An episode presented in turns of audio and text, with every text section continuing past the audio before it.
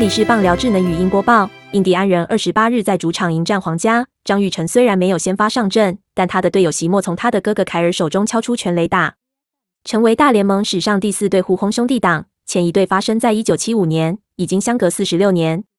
印第安人这场比赛火力全开，只有四七这两个半局没得分，全队挤出十支安打，包括二轰，八比三赢球。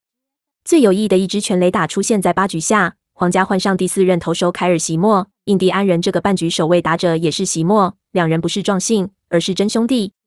三十岁的凯尔是哥哥，二十八岁的布瑞德利是弟弟。这是两人大联盟生涯第三次对决，前两次凯尔三振弟弟布瑞德利一次，保送他一次。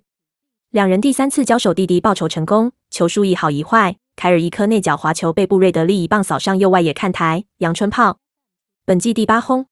席莫兄弟成为大联盟一九零零年后第四对互轰的兄弟党，前一次发生已经是一九七五年五月三十日。